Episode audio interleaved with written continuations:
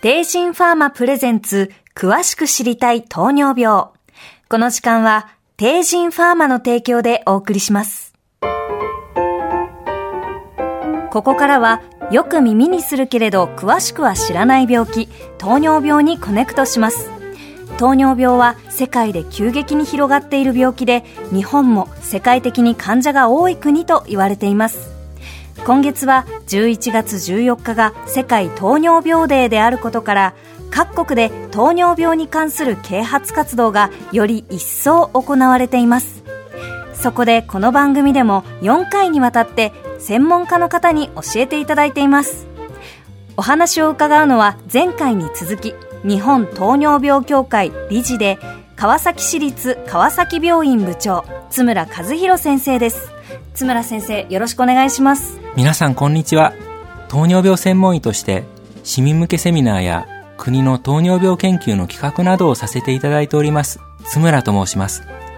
本日もどうぞよろしくお願いいたします。よろしくお願いいたします、えー、今日は第2回です。前回は、えー、津村先生に糖尿病の基本を教えていただきました。早速今日は糖尿病治療の基本食事療法について伺います。糖尿病の治療ではまず食事療法が大事なんでしょうか？食事は健康や生活の質だけでなく文化や自然社会や経済などとも深く結びついています、はい、ですから食事については食材調理楽しみ、暮らしといった幅広い視点から考えることが大切だと思います。その上で健康との関連を見るならば、栄養バランスを意識することが鍵になります。このことは糖尿病の治療というよりも、すべてのリスナーの方、そして石山さんにも私にも当てはまることなのです。では、栄養のバランスが取れているとは具体的にどんなことなのか。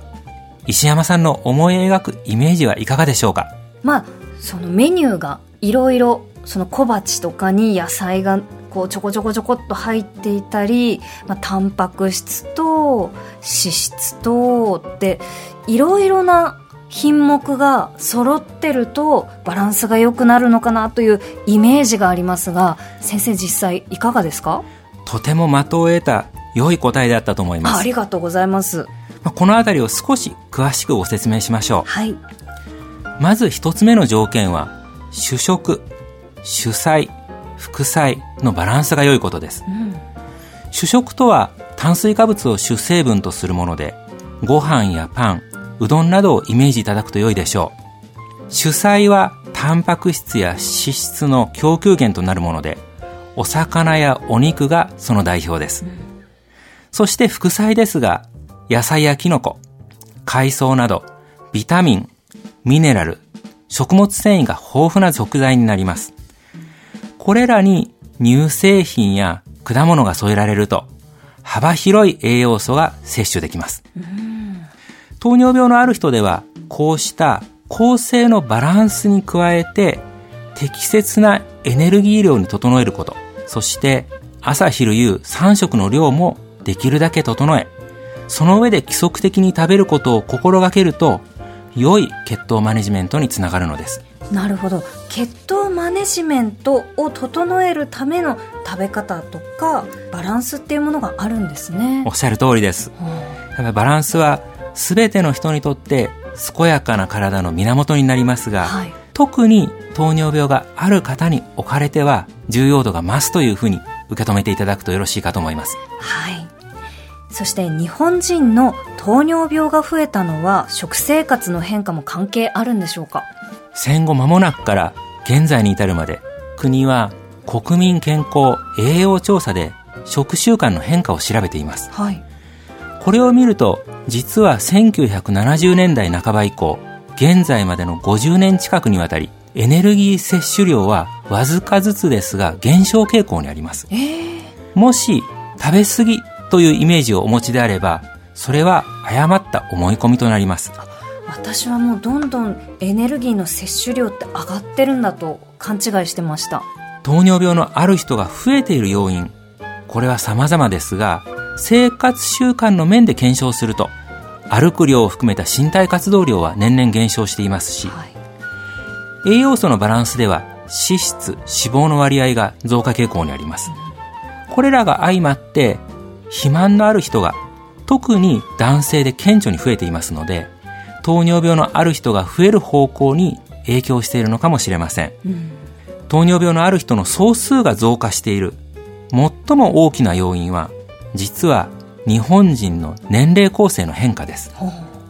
糖尿病は加齢に伴い増えるご病気ですから、ご高齢な方が多くなれば、結果として糖尿病のある人の総数も増えるのです。なるほど。なんか私はなんとなくその摂取カロリーの多い人甘いものが好きな人が糖尿病を持ちやすいのかなと思っていたんですがいろいろと誤った認識だっていうことが分かりました。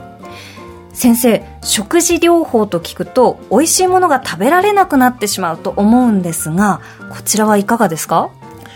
これもよくある質問です。とても大事なポイントですので詳しくお話しさせていただきますと、はい糖尿病があるというだけでは食べていけないもの、食べない方が良いものは基本的には一切ありません。何にもないんですね。重要なことはバランスです。はい。糖尿病のある方が美味しいものを食べていけないと決めつけることは誤った理解であり、偏見にもつながります。うん、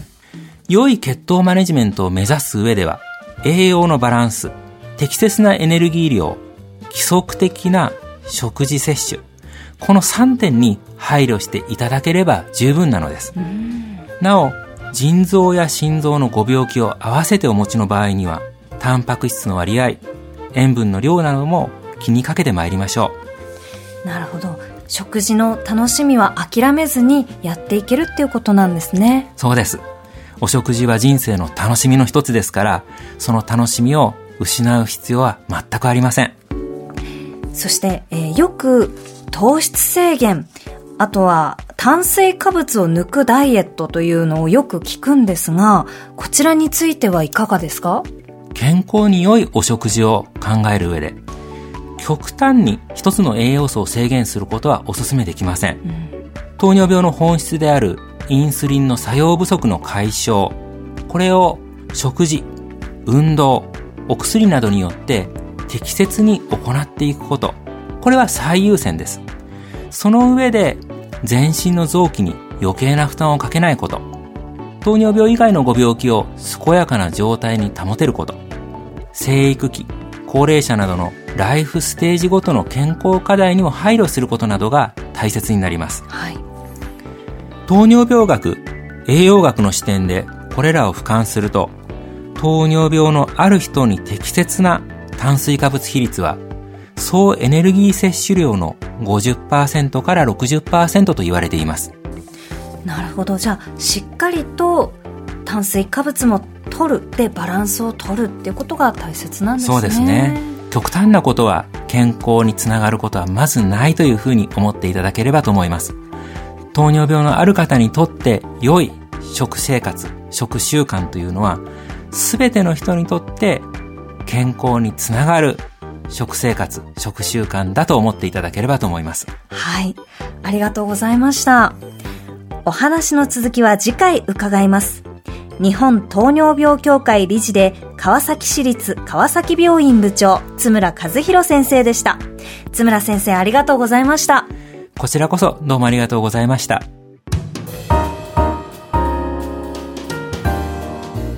ここで私石山レンゲも参加する市民公開講座世界糖尿病デー2023オンラインシンポジウム君の名は糖尿病のお知らせです。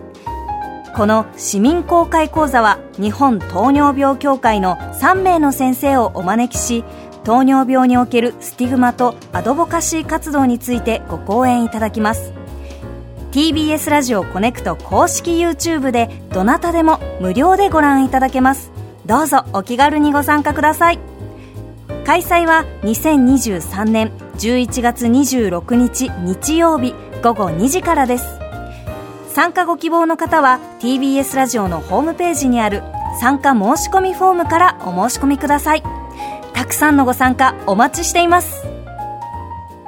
テイジンファーマプレゼンツ詳しく知りたい糖尿病